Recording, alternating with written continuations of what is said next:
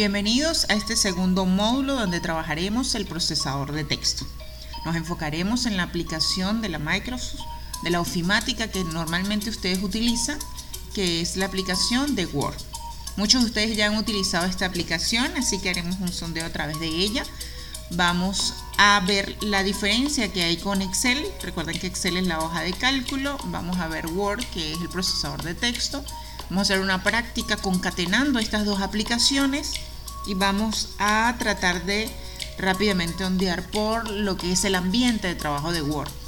La configuración de la página, cómo insertar imagen, cómo hacer la orientación, cómo configurar la numeración de las páginas, cómo colocar un encabezado, un pie de página, eh, cómo insertar una tabla, un índice automático, eh, crear documentos en lote y exportar ese documento de Word en diversos formatos. Además de eso, creo que es conveniente enseñarles cómo compartirlo de manera de que puedan trabajar un documento de forma colaborativa con diversos compañeros de trabajo y así poder darle un buen uso en su ambiente laboral. Adicionalmente les recuerdo que si tienen alguna necesidad de solventar algo que el día laboral ustedes desempeñen y no saben cómo realizarlo, pueden hacer su solicitud a través del foro de dudas o el chat grupal dentro del aula, ¿ok? Y hacemos la práctica en base a su necesidad. Este módulo es muy sencillo, vamos a ver igual como el otro, el recurso, los recursos que se ponen a su disposición